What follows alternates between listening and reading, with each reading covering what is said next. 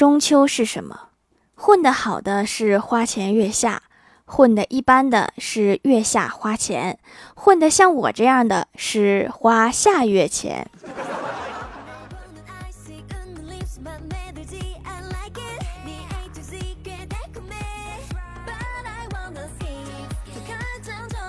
Hello，喜马拉雅的小伙伴们，这里是糗事播报周二特蒙版，我是你们萌豆萌豆的小薯条。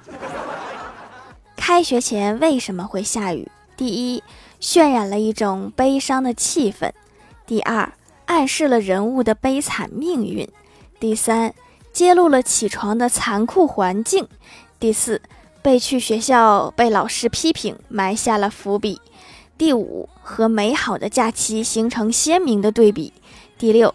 引出下文：父母送孩子上学后清爽愉快的心情。这几天疫情比较严重，又不能开学了。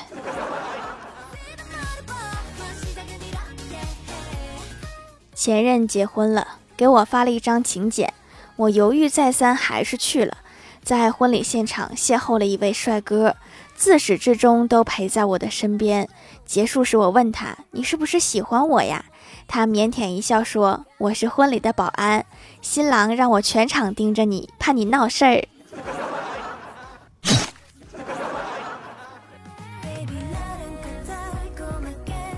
前几天下雨，我哥一个没注意摔了一跤，可能是扭到哪里了，脚踝一直没消肿。今天去医院看了一下，大夫给开了一些药。我哥拿着药问护士说：“护士，这个药是饭前服用还是饭后服用啊？”护士没理他。然后我哥又问了一遍，说：“护士，这个药是饭前服用还是饭后服用？”护士瞪了他一眼，然后我哥就怒了，说：“护士，你听不到吗？”然后旁边有人拉住了我哥，说：“哥们儿，你好好看看，那是膏药，你拿了药好歹看一眼呢。”早上和我哥一起出去吃早餐，偶遇我哥心仪已久的妹子。吃完，我哥凑过去坐到妹子那桌，说：“美女，今天忘带钱了，可不可以借我十块钱呀？下午还给你。”然后妹子正准备翻包，我哥正准备台词要电话，然后老板就说：“没事儿，下次一起给吧。”这个老板有点情商，但是不多。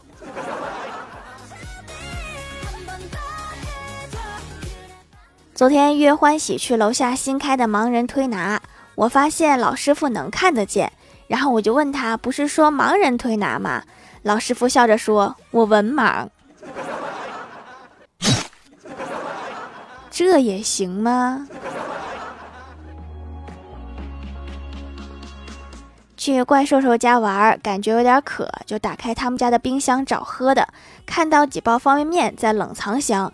然后我就不解的问我说：“方便面不动会坏掉吗？”然后怪兽兽答道：“天热了，酱包挤不干净。”你这是有强迫症吗？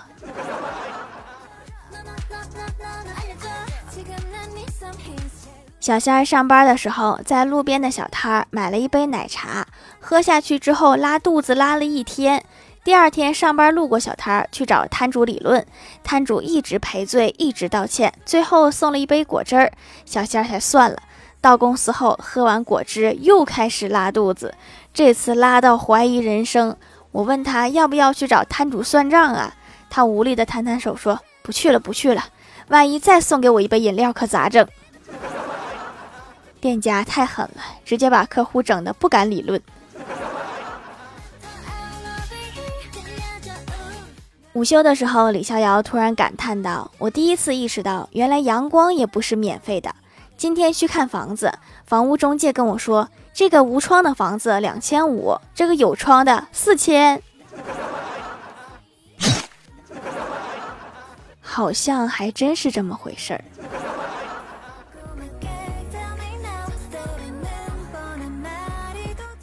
郭大嫂和郭大侠抱怨说：“霞霞，今天有人说我长得丑。”郭大侠说：“一般来讲，男人说你丑，意思就是还可以；说你漂亮，那就是真的漂亮了。”郭大嫂不信地说：“胡说八道！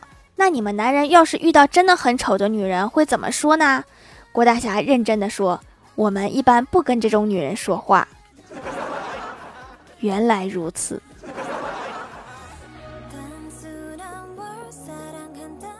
郭大侠前段时间生病住院，最近刚出院。今天郭晓霞上学，同桌关心的问：“你爸比病好了吗？”郭晓霞愤愤的说：“好了，都能打我了。”你好像不是很高兴啊。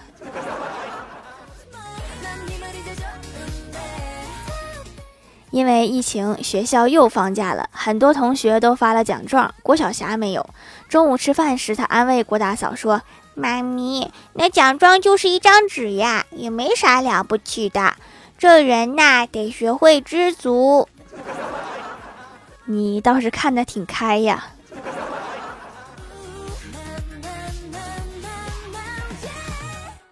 刚才我把郭晓霞给惹毛了，她捏着拳头，凶狠地看着我。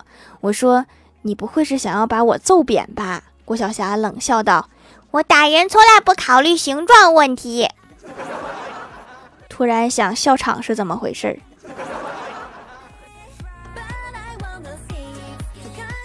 周末在家洗衣服，一边洗一边给欢喜发视频，说白衬衫容易发黄。欢喜说：“一般洗衣液都很难洗掉。”然后我就顺着说，所以不少人为此感到头疼。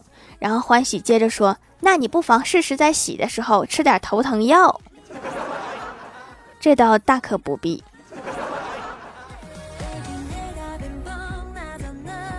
今天风特大特冷，我裹得严严实实出门取点东西，在邮政门口拍了一张自拍，并发朋友圈说：“风吹得我连亲妈都不认识了。”过了一会儿，老妈评论道：“认识，认识，你吹成狗，我也认识你。认识就认识，也不用打比喻。”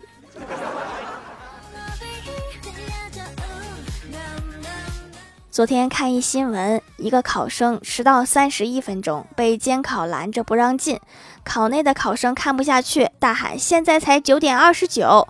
然后另外一个考生附和：“对，还没有迟到半个小时。”众多考生把自己的手机调成九点二十九给老师看，监考老师感动得热泪盈眶，然后哭着把所有手机都给没收了，记零分儿。我现在怀疑这是老师设下的陷阱。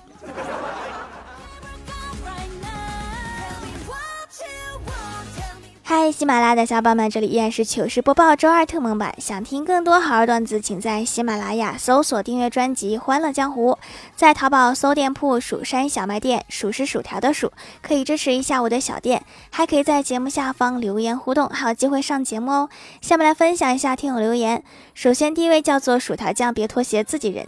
他说：“我对一大哥说，你结婚后家里谁掌握着经济大权呀？”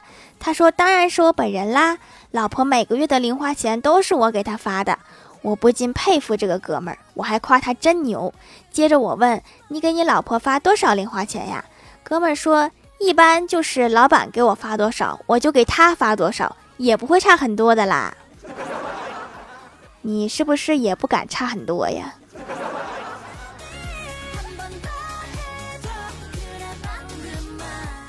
下一位叫做 S X H S N S N J S。他说：“保安说干嘛的？”我说：“我想去顶楼看看。”保安说：“别装了，就说你亏多少吧。”我说：“五万。”保安说：“一楼大厅排队撞柱子去吧。”我问：“为什么呀？”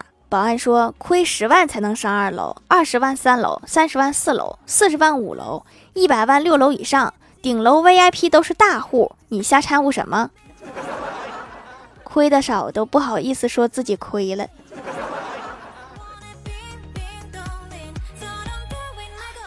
下一位叫做蜀山派老六，他说有一天郭晓霞说：“爸比，给我系下鞋带。”郭大侠给他系完之后，郭晓霞看了看说：“好丑呀。”郭大嫂说：“你怎么能这么说你爸爸？”第二天，郭大嫂让郭大侠给他系鞋带，系完之后，郭大嫂也看了看说：“确实好丑呀。”到底记成啥样啊？好奇。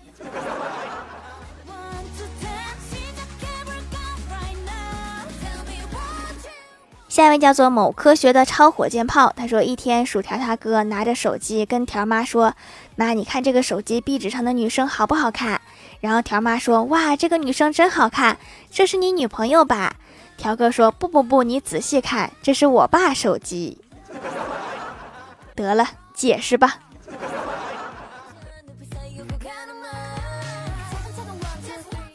下一位叫做那个数学狂呀，他说：“条条，你为什么那么好看，那么优秀？来个绕口令，用毒蛇的毒液去毒毒蛇，那毒蛇会不会被毒死？这也是绕口令吗？好像很久都没有人发有点难度的绕口令了。”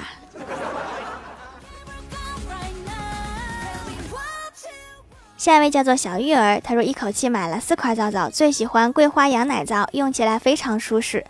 保湿不干燥，非常适合风大的城市。脸都水水的，懒了就不用面霜了，也不会觉得脸干。风大的城市是一年刮两次，一次刮半年那种吗？下一位叫做坤坤，你太美。他说给条盖楼啦，段子一条。我家小区那边十字路口旁边有一组浮雕图案，有两只手的，有好几只手互相抓着手腕，聚成一个圈儿。幼儿园时不懂，挺吓人的。小学时认为那代表着友谊和团结，长大以后才知道那是七步洗手法。蜀山派缺人吗？我可以一天二十五小时挖土豆。二十五小时，那多出来那个小时是哪来的？